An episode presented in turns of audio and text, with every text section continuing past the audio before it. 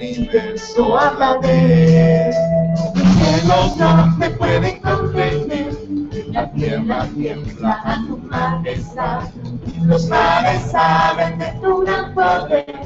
El universo habla de él. ¿Cómo no adorarte, oh?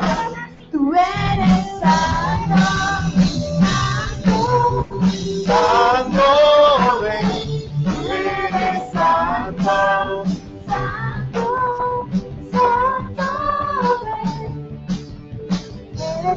luz en la oscuridad. Abres sendas donde no las hay. Oro a ti sé que responderás. Mi corazón está en tu voluntad. Eres luz en la oscuridad. Abres sendas donde no las hay.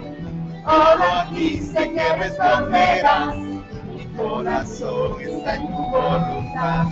El otro soy eres tú. Tú eres santo, santo, santo Rey. Tú eres santo, santo, santo Rey. Santo, santo, santo Rey.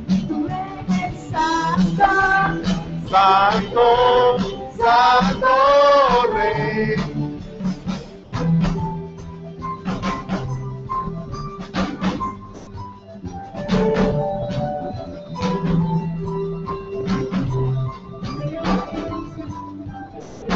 Dígalo conmigo. Tu creación te alaba, tu creación te adora, tu creación te santa. Oh, tu creación te alaba, tu creación te adora, tu creación te santa. Oh, tu creación te alaba, tu creación te adora, tu creación te santa. Tu creación te alaba, tu creación te adora, tu creación te exalta.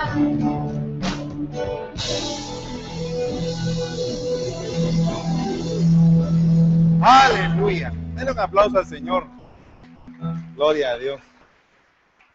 Necesito alguien que tenga computadora con Biblia, por favor, que se me siente aquí con un micrófono y que pueda leer bien. Bueno, ningún voluntario. ¿Ninguno lee bien? Aleluya. Ahí está.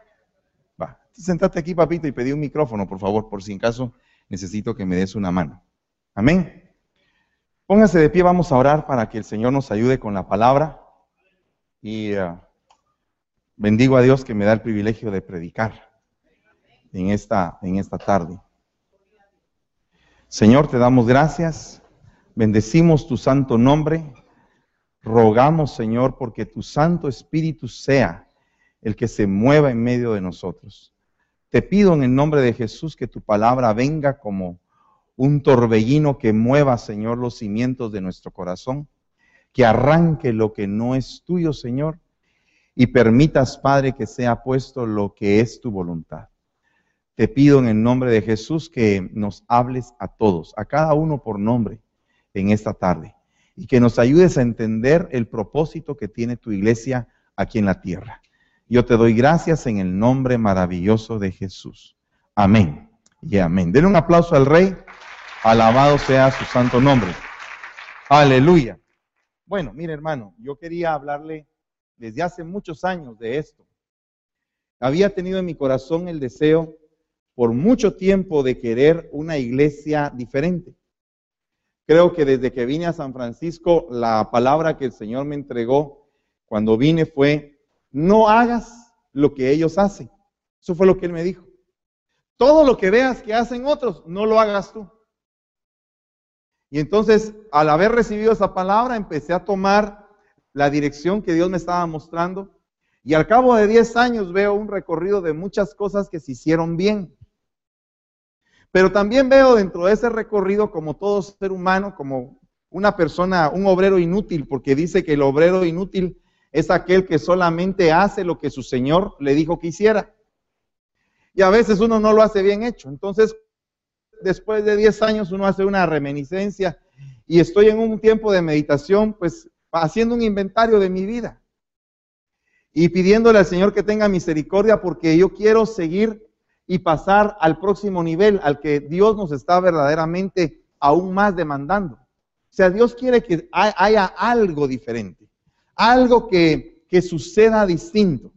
Por ejemplo, le voy a poner qué es lo que pasa cuando algo distinto sucede. Dios escoge a alguien para que para hacer eso distinto, eso que nadie ha hecho. Por ejemplo, cuando usted lee la biografía del hermano Gille Ávila, usted sabe que Gille cuando se convirtió al evangelio, como a los 20 días ya estaba predicando. Y esos 20 días, ya los 20 días ya tenía como 15 personas convertidas, 20 personas convertidas. En una de esas, de esas salidas conoció a un hombre de negocios y ese hombre de negocios se hizo su partner en el ministerio. O sea, él tenía el ministerio y el otro tenía las estrategias administrativas para llevar a cabo la obra que Dios quería hacer en la vida de ese siervo.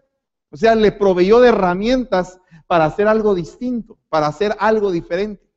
Y ese hombre irrumpió en, en los ambientes celestiales negativos y usted sabe quién es Gigi Ávila, ¿verdad? Que en paz descanse porque el Señor se lo llevó a su presencia. Pero era una institución el Evangelio, el hermano Gigi.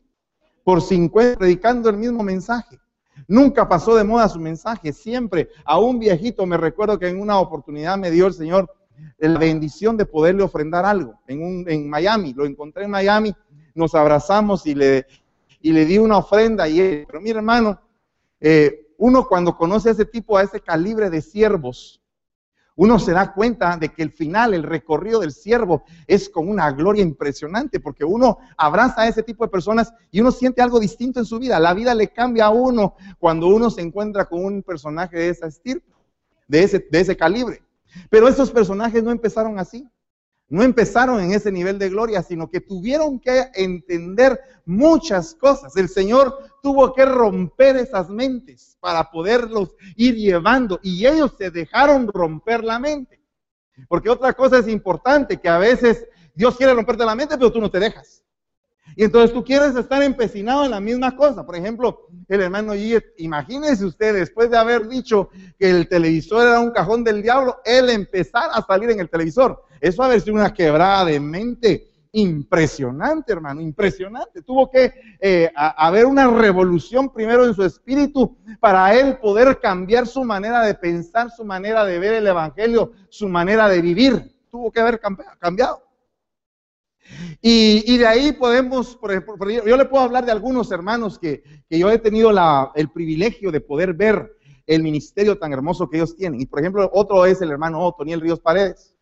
El hermano Otto también empezó con un evangelio tradicional donde no había danza, donde no había eh, muchas cosas, sino que había simplemente los mismos cantos que hemos cantado por años, ¿verdad? Más allá del sol, cuando allá se pase lista, pero de repente tuvo que venir a él una nueva revelación de un movimiento de alabanza, de adoración, la restauración del tabernáculo de David. Y entonces él se vio encajonado en un momento donde o pasaba al siguiente nivel y cambiaba su mente, o se quedaba ahí y seguía adelante con lo que él creía.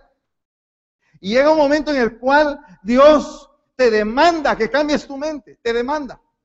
Tienes que cambiar tu mente porque la mente pequeñita que tienes en ese momento no le sirve a Él para el paso siguiente.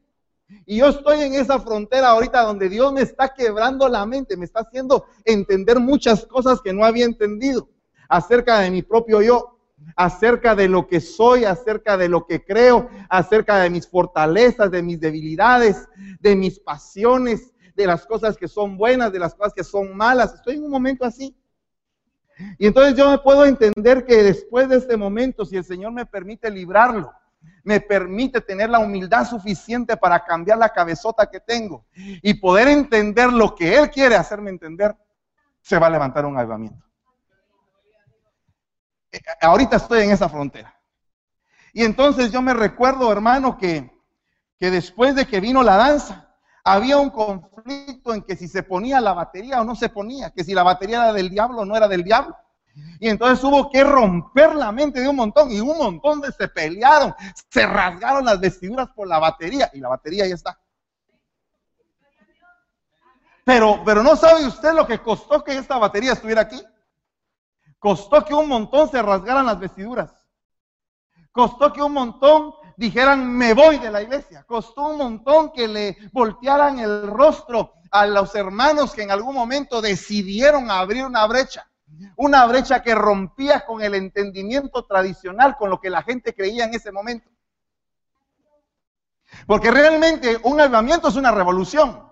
La Biblia dice en el libro de los Hechos, ¿quiénes son estos que están trastornando el mundo? Eso es lo que estaban diciendo de los, de los eh, obreros primitivos, de los obreros de la iglesia primitiva. Eso es lo que decían. ¿Quiénes son estos? ¿Qué, es esta doctrina? ¿Qué es lo que está pasando? Que está trastornando todas las cosas. Y después podemos ver que muchas iglesias se salieron, se fueron. Y, llegó un momento en el cual el hermano Otto le dijo al Señor, Señor, todos se han ido. Se han ido muchos. Y el Señor le dijo, con que no me vaya yo de, ti, a ti que te baste. ¿Verdad? Eh, eh, son momentos delicados porque nadie quiere que se vaya. Si a uno le duele que se vaya una oveja, a uno le duele que se vaya a una iglesia pequeña. Imagínese una iglesia de tres mil gentes, ¿cómo ha de doler? Pero definitivamente Dios opera en la vida de los siervos. ¿Y por qué Dios operará de esa manera? ¿Por qué será que Dios actúa de esa forma? Imagínese usted que de repente yo puedo hablar aquí de algo que a usted no le gusta y usted puede decir, ya esta iglesia no me gusta, me voy. Pero puede ser que eso que no le guste sea el cambio para otros, para llegar a otro nivel. Puede ser que a usted no le gusta que el pastor se pueda sentar unos días y que pueda pensar. Algunos podrían pensar, eh, el pastor está mal. Otros podrían pensar, el pastor está pensando. Otros podrían pensar, yo quiero que el pastor predique. Si el pastor no predica, yo me voy de la iglesia. Eh, o sea, hay muchos pensamientos que son probados en medio de una actitud que alguien toma. Amén. Y muchas veces esos cambios de actitud han hecho que las iglesias, en lugar de volverse, en lugar de volverse avivadas, por no haber cambiado su actitud, se quedaron religiosas. Me comprende el peligro que estamos viviendo ahorita. O sea, yo no quiero que esta iglesia se vuelva religiosa. Creo que hasta ahorita, creo que hay poca religión aquí. Creo que hay poca pero puede ser que esté equivocado porque el único que pesa los corazones es el Señor. Pero si a mí me preguntaran, ¿has hecho bien tu trabajo, Fernando? Yo le diría así, ¿eh? Creo que hace falta algo más. Creo que hace falta ese rompimiento, esa revolución que va a cambiar y va a trastornar el sistema eclesiástico en San Francisco. Que para eso fui, fui amado pero no sabía que iba a llegar a ese punto en estas condiciones. O sea, el Señor te da una profecía, te dice, vas a cambiar, vas a hacer esto, vas a hacer lo otro, pero no sabes qué medio va a utilizar Él para llegar a ese momento. A veces tú te sientes demasiado fuerte. Y, el Señor me empezó a hablar en, el libro de Joel donde decía, diga el débil, fuerte soy. Esa es la parte que a todos nos gusta porque a veces nos sentimos débiles.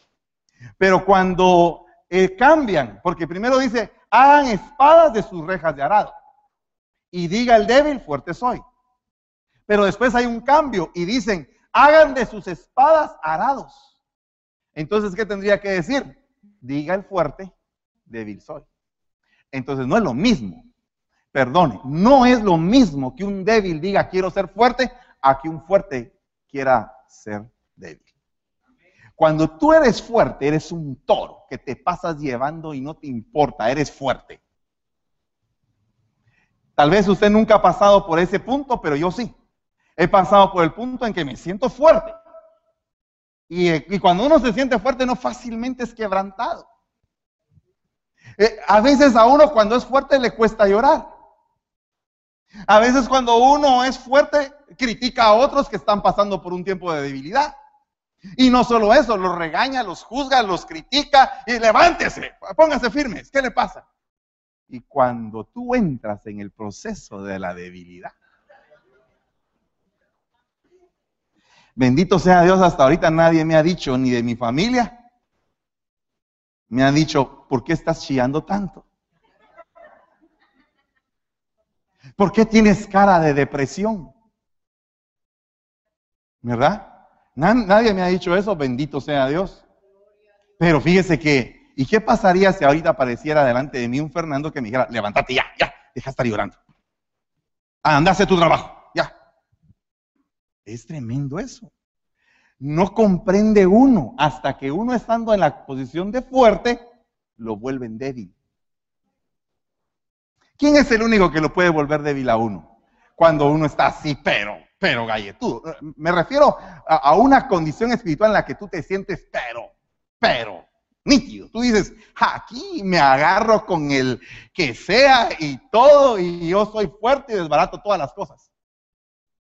Y las hago a mi modo. ¿Y qué pasa cuando Dios se te aparece y te empieza a decir cómo está tu situación? ¿Qué más podía hacer Pablo? Sino caerse del caballo y preguntar quién eres tú. Imagínense usted, fariseo, hebreo de hebreo, circuncidado al octavo día, de la tribu de Benjamín, con tremendo currículum, conocía la ley, los profetas, había sido instruido a los pies de Gamaliel, era un tremendo hombre, aparentemente ante los hombres de Dios. Pero delante de Dios, ¿quién eres tú? le dice. ¿Quién eres, Señor? No te conozco. Qué tremendo es que con chorro de religión no conozcas a Dios. Llega un momento en tu vida, como ministro, como hijo de Dios, que te das cuenta o que aparentemente creías que conocías algo de Dios y te das cuenta que la regla número uno, la primera lección, te poncharon. La primera lección en el, en el Evangelio es el perdón. Bueno, ¿puedes perdonar? Ay, es que tengo un odio jarocho, no puedo. Bueno, ya perdiste la primera lección. Mejor, mejor Nicodemo, ya no te explico lo celestial, porque ya en lo terrenal ya planchaste. ¿Se da usted cuenta? Entonces el problema que tenemos, hermano, como iglesia, y yo se lo quiero compartir, es que tenemos que cambiar. Verdaderamente nuestra manera de pensar, de vivir y de actuar dentro de la iglesia. Mire, dejémonos de cosas de la murmuración, del chisme, de ah, eso, perdóneme, eso es, eso es pan comido para usted. Simplemente se pone un esparadrapo y se acabó. O sea, ya se acabó el chisme, se acabó la murmuración. Usted se pone un esparadrapo. Y hasta de repente puede hacer hasta así, como bendiciendo, ¿verdad? Pero realmente eh, eso no es un problema. A la larga no es un problema el chisme.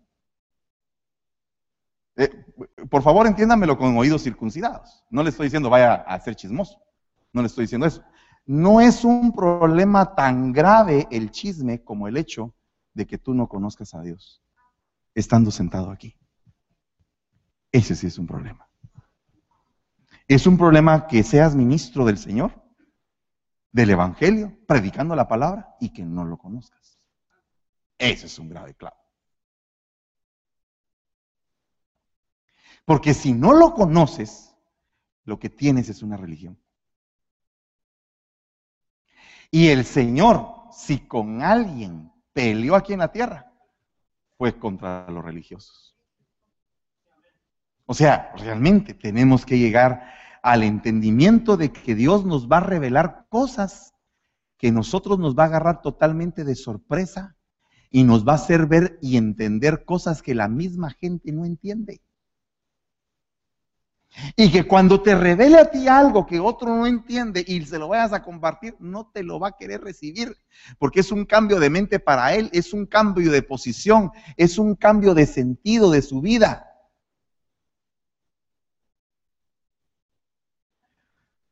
Ah, es un conflicto tremendo, hermano. Realmente yo quiero salir de la religión. Y usted me podrá preguntar, hermano, ¿y usted es religioso? Sí, un poco. Bueno, tal vez no mucho.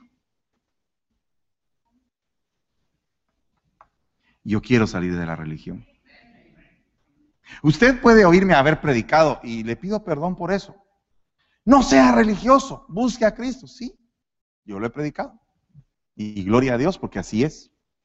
Pero si llegas a estar enfrente del Señor, ahí no hay pero que valga.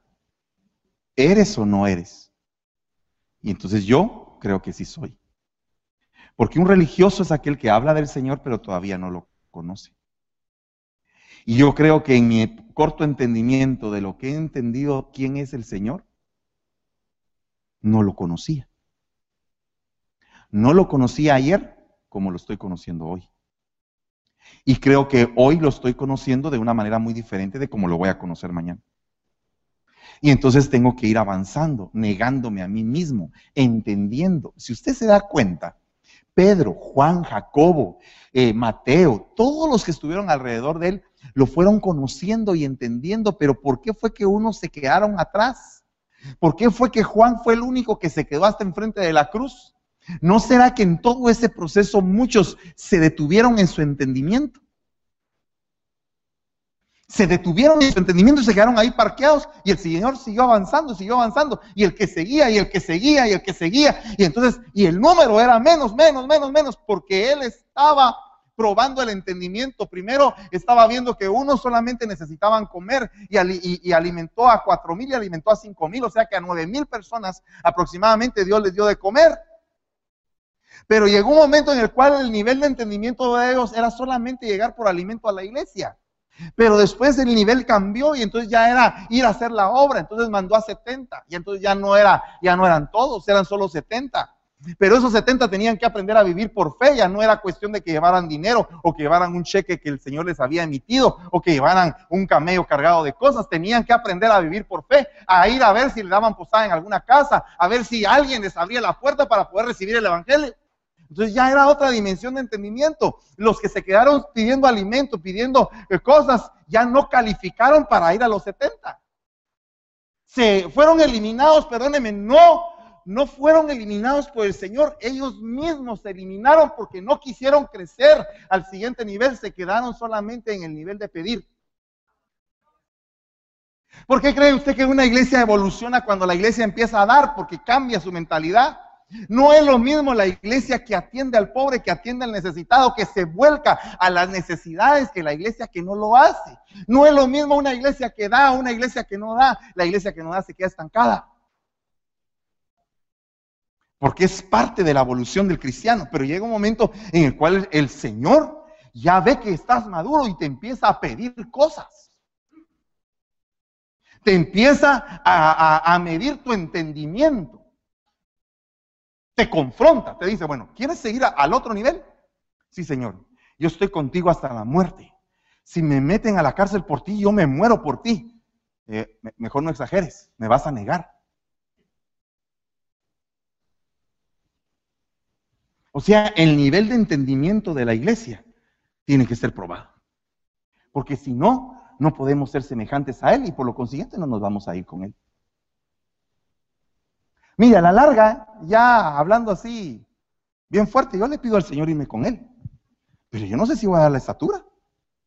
Porque ahora que entiendo otras cosas, me doy cuenta que solamente por su gracia va a ser, por su misericordia que nos van a llevar. Porque hermano, hay gente que en la iglesia actualmente, actualmente, en este momento, aquí sentados, no tienen fe ni siquiera de lo que yo estoy diciendo. ¿Por qué cree usted que el Señor les dijo, hay cosas que ustedes no pueden sobrellevar, por eso es que no se las digo? O sea, y yo estaba escuchando el jueves al apóstol que decía, hay cosas que yo no les puedo decir porque yo sé que no las van a aguantar. O sea que uno hasta tiene que eh, limitar lo que uno está recibiendo y catalizarlo como un transformador, porque uno recibe el voltaje de 5000 voltios, pero a ustedes les tiene que llegar a 110. Entonces yo recibo y a mí me están chamuscando y usted recibe su luz en su casa, pero el chamuscado soy yo. ¿Verdad? Es que ese es un ministro, un ministro es un transformador. O sea, agarra la electricidad pura y la transforma para todas las casas. Pero Dios mío, esa transformación, a uno se lo lleva el río en la transformación. Por ejemplo, hay algunas iglesias que me ven, ven todo este relajo que hicimos al Señor para glorificar su nombre. Y dice, eso es un montón de carnales. Y queremos adorar a Dios con todo, con júbilo, con danza, con pandero. Nosotros evolucionamos, pero ellos se quedaron allá. Cuando el aplaudir en algunas iglesias es sentado y así. Porque hasta la forma de aplaudir está medida. Ya si alguien hace, ah, ese ya está en pecado. O sea, se quedaron ahí. En algún tiempo tal vez sirvió. En algún tiempo, en el tiempo de Martín Lutero, ese era el avivamiento. Que aplaudieran todos así. Y que canten violines y todo. Pero ahora ya no cantamos con violines. Imagínense usted a Lucía ahí con, un, con, con una sotana ahí. Aleluya. Aleluya. Y todos los demás con violines y todo. Hermano, no nos quedamos ahí. Pero hay iglesias que todavía están ahí. Pero el Evangelio ha venido evolucionando, la revelación ha venido cambiando, el tabernáculo de David se ha venido levantando, el Señor lo ha estado levantando para que nosotros nos podamos gozar, regocijar, entrar al lugar santísimo. Todo eso es un cambio de mente, es un cambio tremendo de mente. No, mire hermano, por ejemplo, a, estas alturas yo ya estuviera predicando con la como quinta diapositiva. Ahora no me importa si le doy las diapositivas o no. Le estoy diciendo lo que Dios me está diciendo que le diga. Usted tiene que quebrar la mente.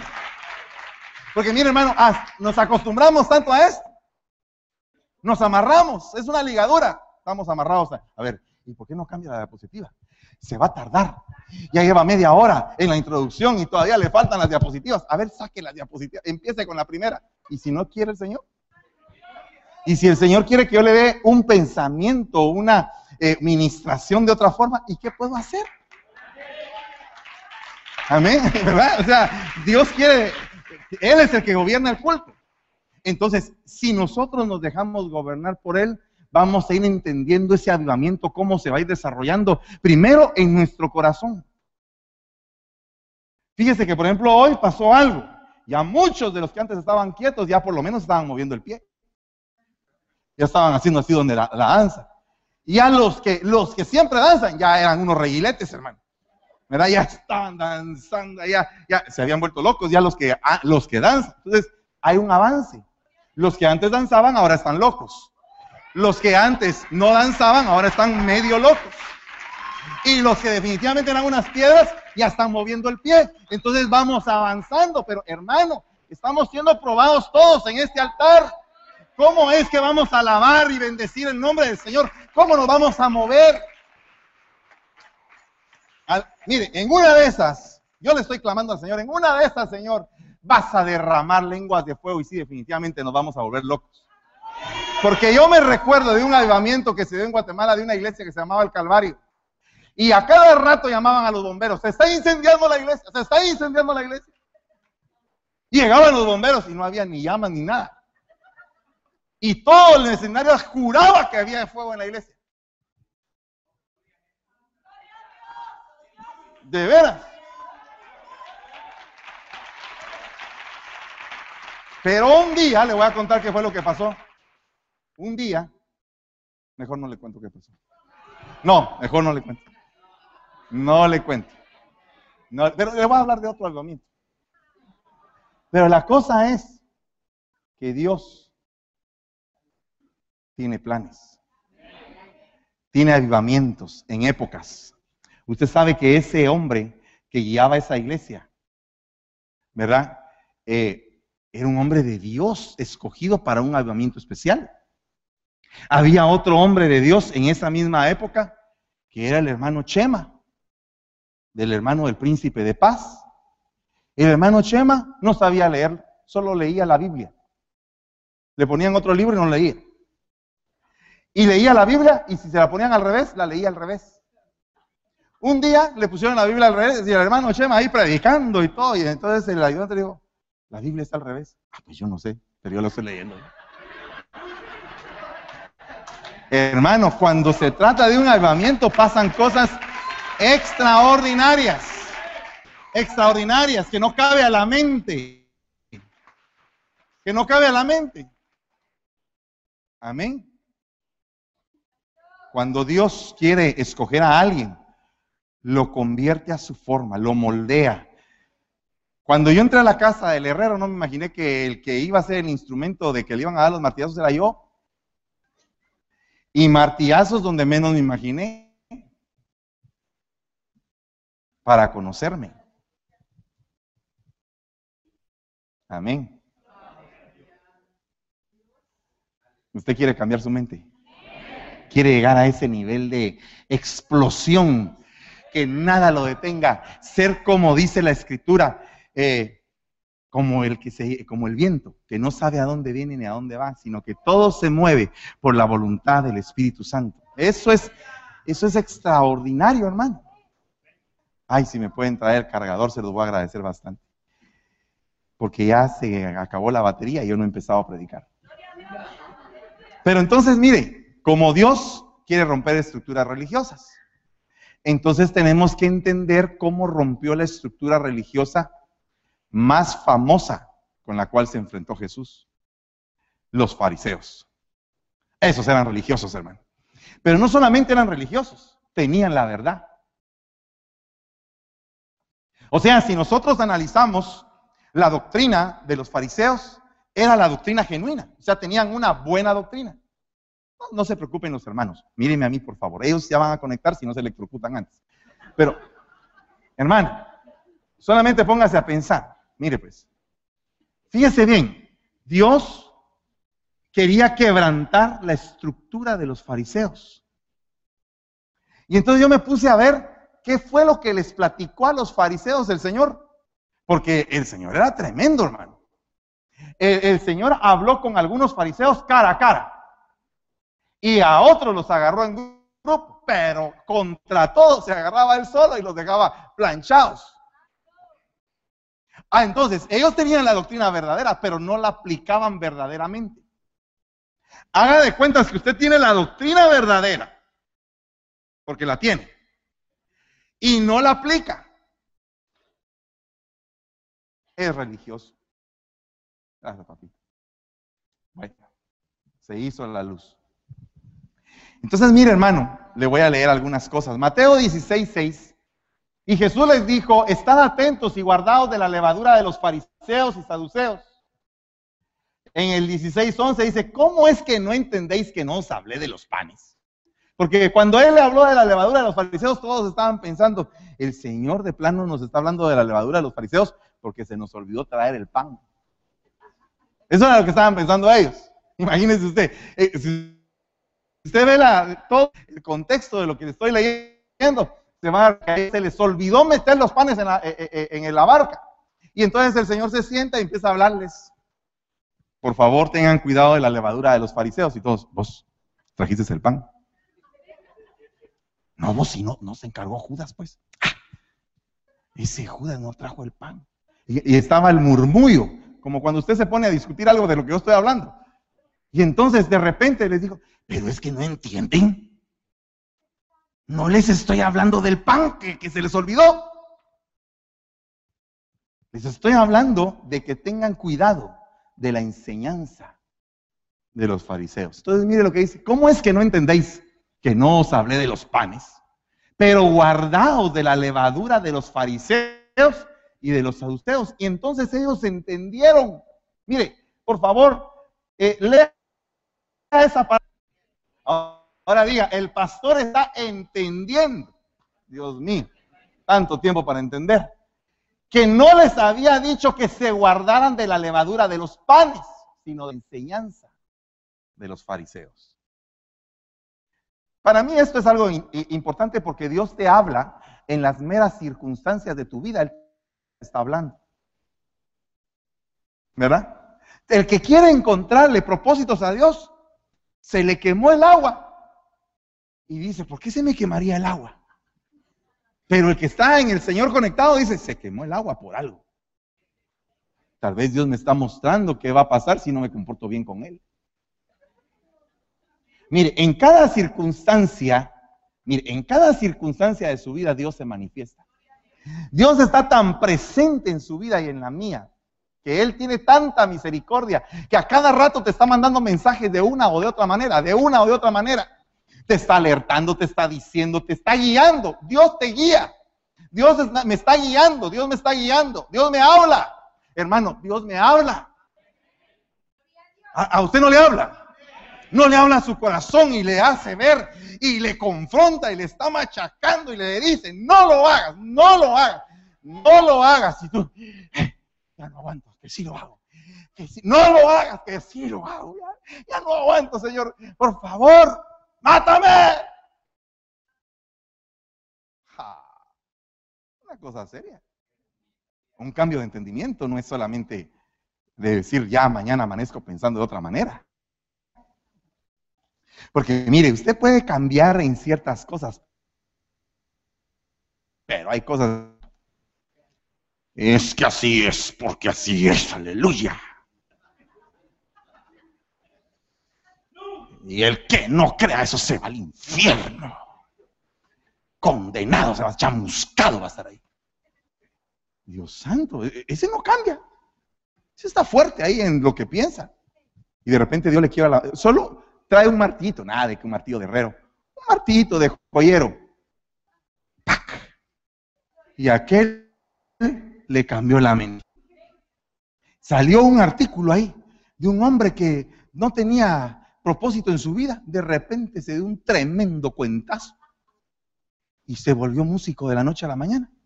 Ahora toca como 17 instrumentos. Ahora los científicos lo están examinando para ver si no con un trancazo se vuelven músicos un montón. No, de veras, hermano, de veras, decía, búsquelo en las noticias. Yo estaba pensando traer un bate aquí para los de alabanza, pero, pero hermano, tremendo eso. Con un golpe le cambió la vida a alguien. Ahora yo me pongo a pensar, ¿no estaría Dios en el asunto que de repente un hombre sin propósito recibe un cuentazo por, por accidente, dicen todos? Pero tal vez Dios le quería cambiar su vida. Amén. Es que Dios te habla en tu oficio, en lo que tú crees, en lo que tú practicas. Dios te habla en tu idioma. Él se baja a la estatura de lo que tú piensas. Hermano, es que mire qué, Dios tan lindo, que Él te habla en la estatura de lo que piensas. Aquel estaba sin haber recibido ni un centavo, estaba eh, eh, su compañía Pesca SA había quebrado porque no había pescado ni guas en la noche, nada había pescado, pero ni pejezapos habían entrado en la, en la red. Pero ni un zapato había recogido ahí, pero ni para hacer caldo de cuero de zapato, no, había dinero. Y gente le dice, Pedro, ¿estás quebrado? Sí, le dice. Pero fíjense que lo lleva al punto en el cual ya está desesperada la gente ya solamente para agarrar ese único salvavidas. Entonces dice, ¿quieres que te ayude para ver si no pescamos algo? Ay, señor, he pescado toda la noche, yo soy experto, nadado toda mi vida, campeón olímpico, eh, me dicen el torpedo de apodo, y... pero no he pescado nada. Sí, sí, sí, no te sientas tan fuerte, Pedro, mejor siéntete débil. Diga el fuerte, débil soy. Entonces, ok, ¿sabes qué? Metámonos más adentro y vamos a lanzar la red. A la derecha. Fíjese que al hermano Raulito Martínez le pasó una situación bien tremenda, allá en Cuba. Invitó a un predicador y entonces el predicador, eh, eh, el hermano Raulito le dijo, por favor, tené cuidado de mencionar ciertas cosas, porque aquí, dentro de la misma iglesia de orejas, y no orejas de discípulo, orejas del gobierno. Y entonces empieza el predicador. Y Pedro echó la red a la derecha, decía. Y el hermano Raúl. Como les vengo a repetir, hermanos, a la derecha. Y como todo el, todo el gobierno es izquierdista. Y aquel, aquel Raulito, usted sabe cómo es Raulito, un caballero apenado. A la derecha, decía otra vez. hasta que se tuvo que parar Raúl tuvo que aclarar. Hermanos, eh, significa a la derecha de la mano. Y al predicador le dijo, eh, hermano, gracias por tu participación. Siéntate, voy a continuar predicando yo. Bueno, pero yo no le voy a decir aquí. Aquí sí podemos decir, a la derecha. ¿Verdad? O al menos que aquí hay algún revolucionario. a la derecha. Y entonces aquel tira la, la red y le salen chorro de peces. Pero chorro de peces. Las redes se le rompían, no cabían los peces ahí. Dios te cambia tu nivel de entendimiento. Ese pescador creía que solo se podía pescar de noche. El Señor le cambió su entendimiento y le dijo, no, se puede pescar de día. Ese pescador creía que con un montón de trabajo podía alcanzar un montón de peces. El Señor le dijo, no necesitas trabajar, necesitas fe.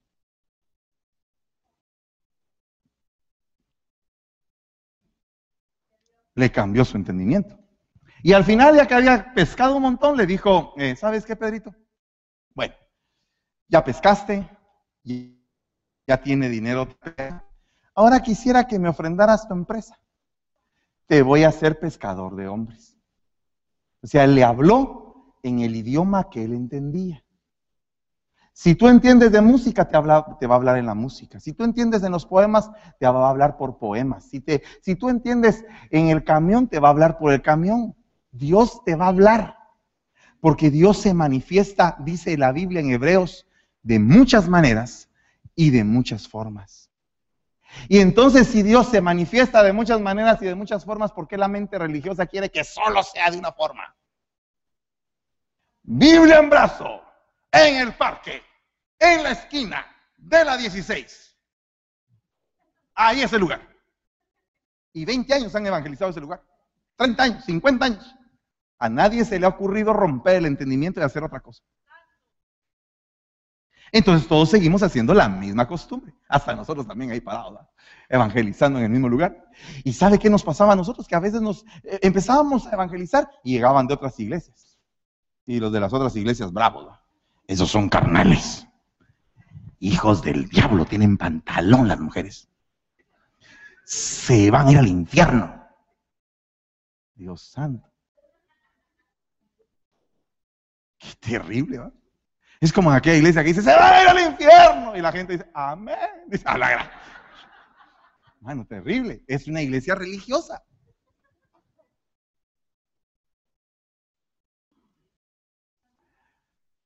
no, no sé si estoy. Perdóname, Señor, si estoy hablando más de la cuenta. Porque os digo que si vuestra justicia no supera la de los escribas y de los fariseos, no entraréis en ellos. Ah, eso sí está delicado. Porque yo no sé si usted es más santo que un religioso. O si yo soy más santo que un religioso.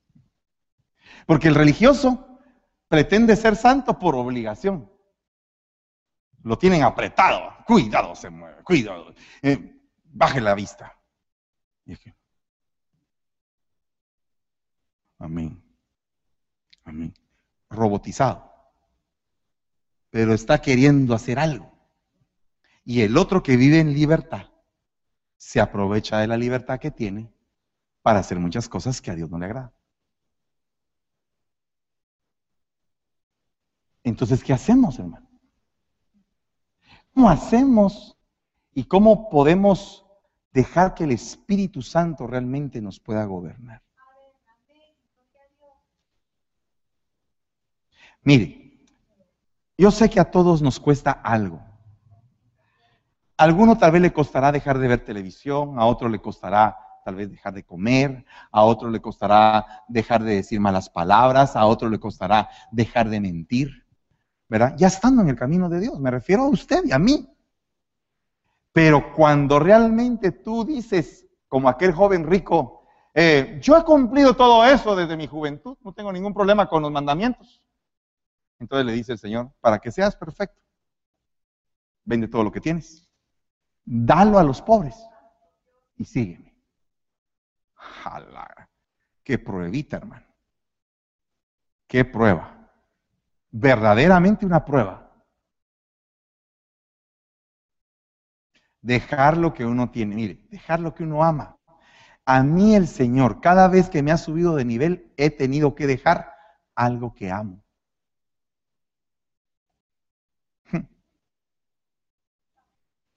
Por eso es que es bien delicado, porque cuando uno se aferra a algo, a alguien, y Dios te lo pide. Eso es, eso es serio, hermano. Porque mire, hermano, si a usted le piden el trabajo, bueno, usted dice, bueno, voy a cambiar de trabajo. Era, eh, digamos, carpintero y ahora voy a estar trabajando en el pastorado. Gloria a Dios. Ese salió ganando. Y cuando a usted le dicen, me vas a seguir, pero vas a dejar todo, tu familia, todo, todo lo que realmente eres, eh, lo que tú eres, lo vas a dejar. Eso es cosa seria. Entonces, hermano, volviendo al punto, lo que yo quisiera en el nombre de Jesús, ya avancé, ya solo me faltan 10 minutos. Lo que yo quisiera, hermano, en esta noche es decirle a usted de que el Evangelio es más de lo que usted ve. Es más de lo que usted oye. El Evangelio, Dios nos está invitando a que lo conozcamos en, en una profundidad grande como nunca lo hemos conocido. Lo que el Señor está hablándonos en este tiempo es que dejemos lo que amamos, que renunciemos a ello. Eso es lo que está diciendo. Mire, es lo corto que he podido entender. Había un hombre de los fariseos, y este es el primer fariseo con el que el Señor habla, llamado Nicodemo, prominente entre los judíos. Esto ya se lo expliqué, pero se lo voy a explicar de otra manera.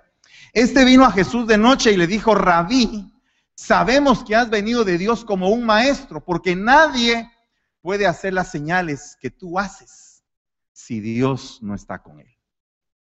Respondió Jesús y le dijo, en verdad, en verdad te digo, que el que no nace de nuevo no puede ver el reino de Dios. Primera ministración al alma, el aprender a reiniciarte. Estamos viviendo el mes de la administración, ¿no? ¿Usted quiere ser, quiere ser usted ministrado? ¿Verdaderamente? Mire, dejémonos de cuentos. Usted no vaya a ministrarse si realmente no quiere cambiar. O sea, la administración no va a tener ningún efecto si usted desde antes de ministrarse va y dice, no, no, yo no quiero dejar esto. Entonces no puede, porque la, la esencia de la administración es una reiniciación. O sea, volver a reiniciarte. Llegan dos, una pareja, hombre mujer, porque ahora hay que aclarar. ¿no? Llega una pareja y están peleando los dos el pulique y el arroz, lo que sobra para vos y el relajo. ¿Verdad? Y entonces, en ese, en ese momento tan, tan difícil, hermano, llegan con el pastor. Y el pastor, y, ahí se tiene que meter el pastor. Y tiene que intervenir. Hermano, qué tremendo. Porque lo primero que el pastor tiene que ver es si hay voluntad de cambio. Y si los dos tienen voluntad de cambio. Si los dos tienen voluntad de cambio, ya la hicieron. Porque entonces eso es fácil. Si uno de los dos no quiere cambiar, eso es más difícil. Y si los dos no quieren cambiar, pues perdone, no vaya a ministrarse. Amén. Porque aquí le dijo, en verdad, en verdad te digo que el que no nace de nuevo no puede ver el reino. Nicodemo le dijo, ¿cómo un hombre puede nacer siendo ya viejo? ¿Acaso puede entrar por segunda vez en el vientre de su madre? Mire, a mí lo que más me causó eh, digamos, confrontación a mi corazón fue cuando el Señor le dijo a Nicodemo, siendo tú maestro de Israel, habiendo enseñado a un chorro de gente, habiéndote parado en el púlpito, habiendo predicado, no entiendes esto.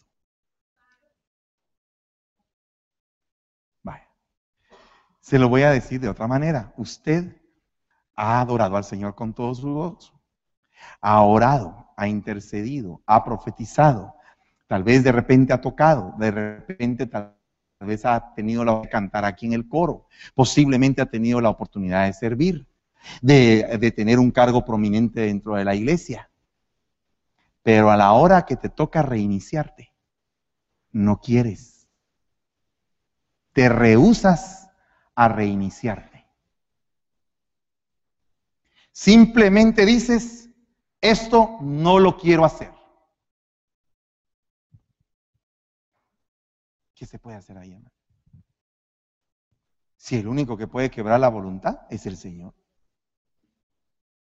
El único que puede decir, este hombre que es tan terco y que tan no hay modo que entienda, el único que lo puede cambiar es el Señor. Si Dios te ha venido hablando de un reinicio, y de un reinicio, y de un reinicio, y tú no quieres entender,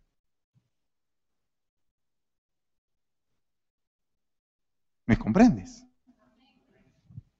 En verdad te digo que el que no nace del agua y del espíritu no puede entrar.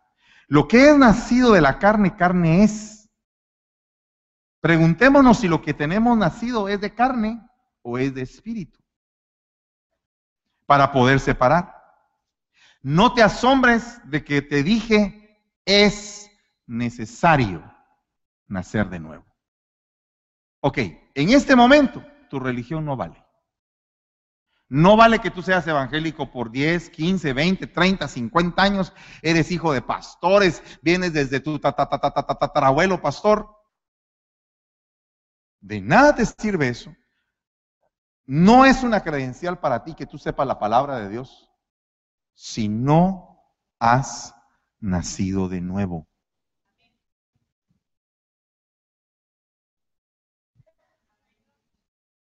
Y el nacer de nuevo está implícito a la corriente de la vida. Todos los días Él tiene nuevas misericordias. Entonces todos los días, cuando amanecemos, y usted tiene la oportunidad de abrir sus ojos, están haciendo de nuevo. Porque hay una nueva oportunidad. Terminó su jornada, está cansado, paz, aterriza y se duerme. Pero al día siguiente, usted no sabe si va a amanecer al día siguiente si se va a quedar ahí o no se va a quedar ahí. Hace poco falleció alguien y yo le pregunté al Señor, ¿qué pasó con esta alma? ¿A dónde se fue? Y el Señor me habló del ladrón en la cruz.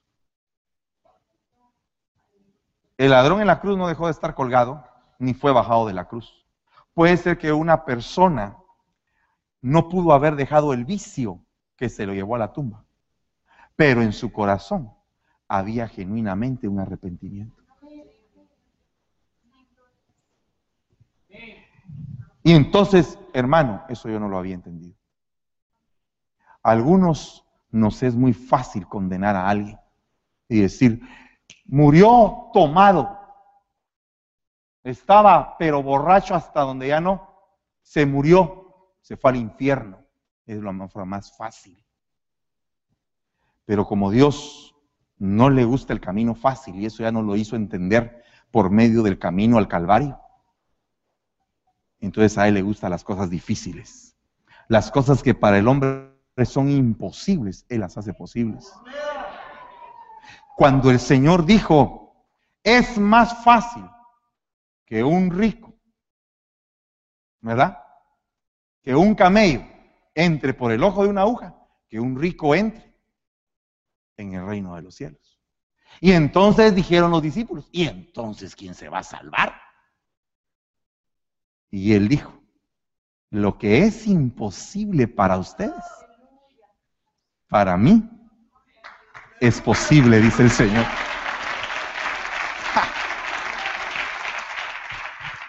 Años de teología, ahí. Años de enseñanza, ahí. Si este fuera el tiempo en que usted ve al ladrón en la cruz, diría, ese como era ladrón se fue al infierno. Pero no, en el último momento, en un rayo de lucidez, un alma puede decir, Señor, ten misericordia de mí. Ayúdame, yo quiero estar contigo, pero no puedo salir de este vicio. ¿Qué puedo hacer?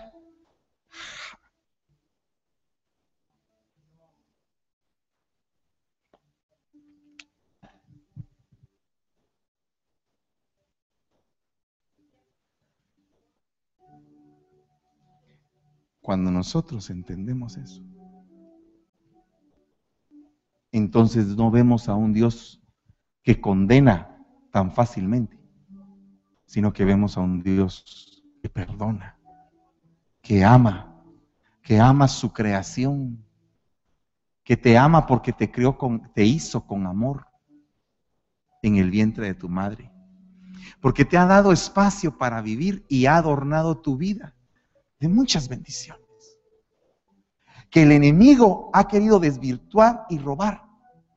Que el enemigo ha querido que llegue el momento en que hasta tú le eches la culpa a Dios de lo que te pasa. Así como aquel hijo rebelde que le echa la culpa al padre por lo que le pasa. Cuando no ha entendido que su propio camino está siendo definido por sus propios pasos. Porque es fácil echarle la culpa a alguien. Es la forma más sencilla de uno justificarse y decir aquel tuvo la culpa. Pero cuando estamos delante de Dios y nos hace que nos pongamos a cuentas, ahí es donde realmente se ve cómo estamos.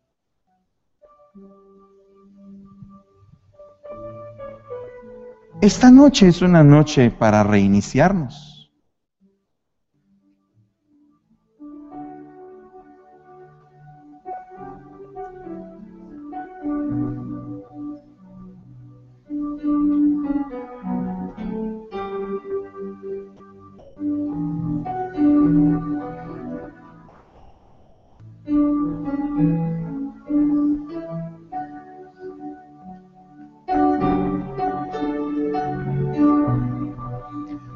Pronto tal vez tú te sentías fuerte como yo me sentía fuerte.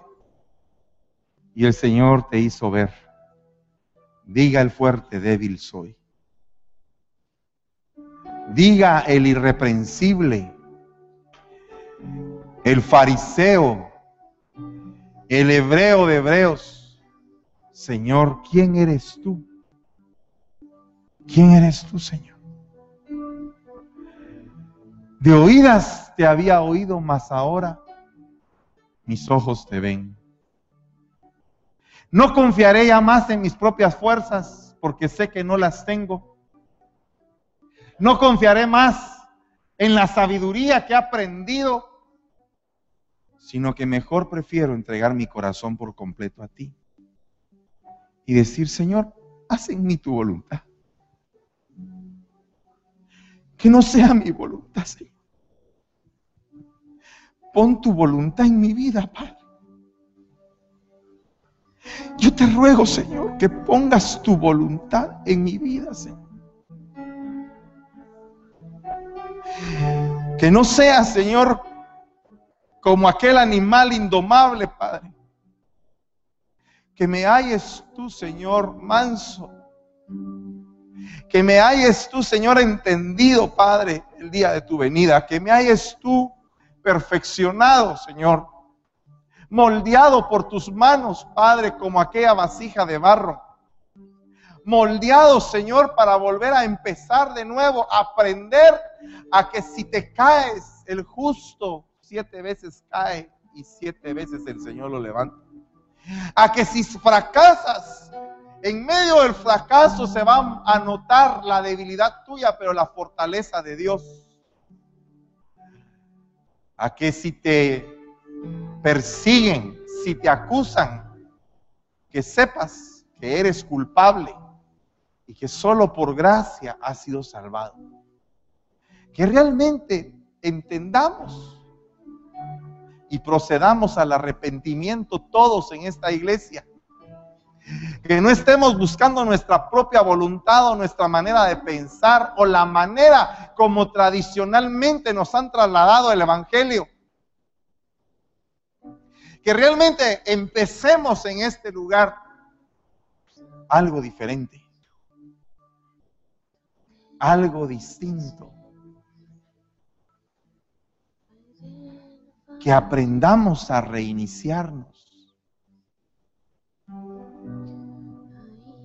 Yo te pido, Señor amado, que todo este grupo de gente tan hermosa, tan preciosas ovejas que tú has puesto en este lugar, rebaño bendito tuyo, ovejas sencillas que te siguen Señor, que no se encuentren sin pastor. Que no se encuentren angustiadas como no teniendo pastor, Señor.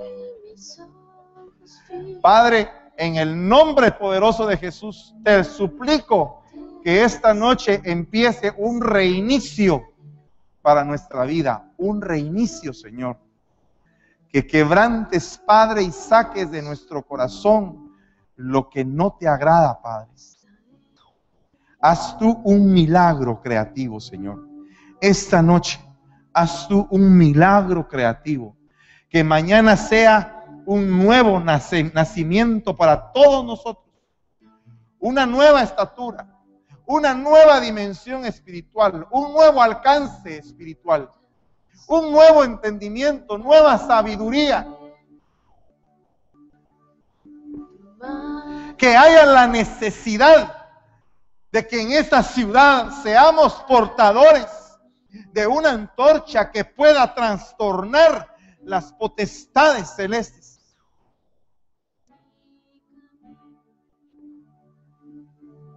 Que en medio de habernos sentido derrotados, tú te manifiestes como el Dios de victoria. En el nombre poderoso de Jesús.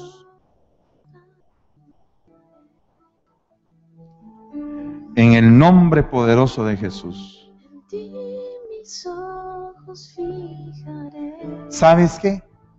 Aunque apenas eres joven, pequeña, que no conoces mucho de la vida.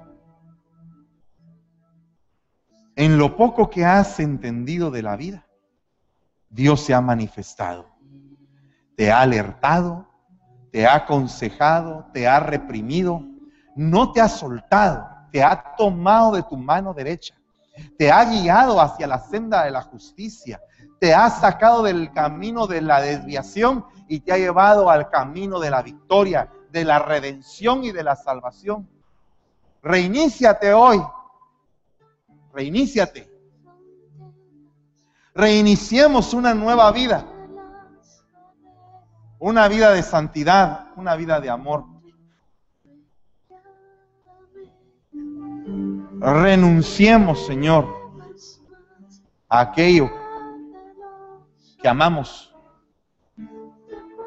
y empecemos a entender que nuestro amor debe ir orientado en base a tu voluntad, a la voluntad perfecta que debe de habitar en los hijos de Dios. Una vez más, Señor, te pido perdón por mi vida y por la de este pueblo.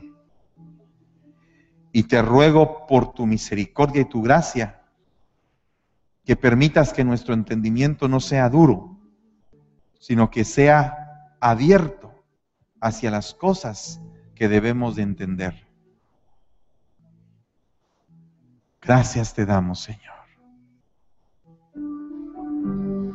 Que tu espíritu me guíe sin fronteras, más allá de las barreras, a donde tú me llames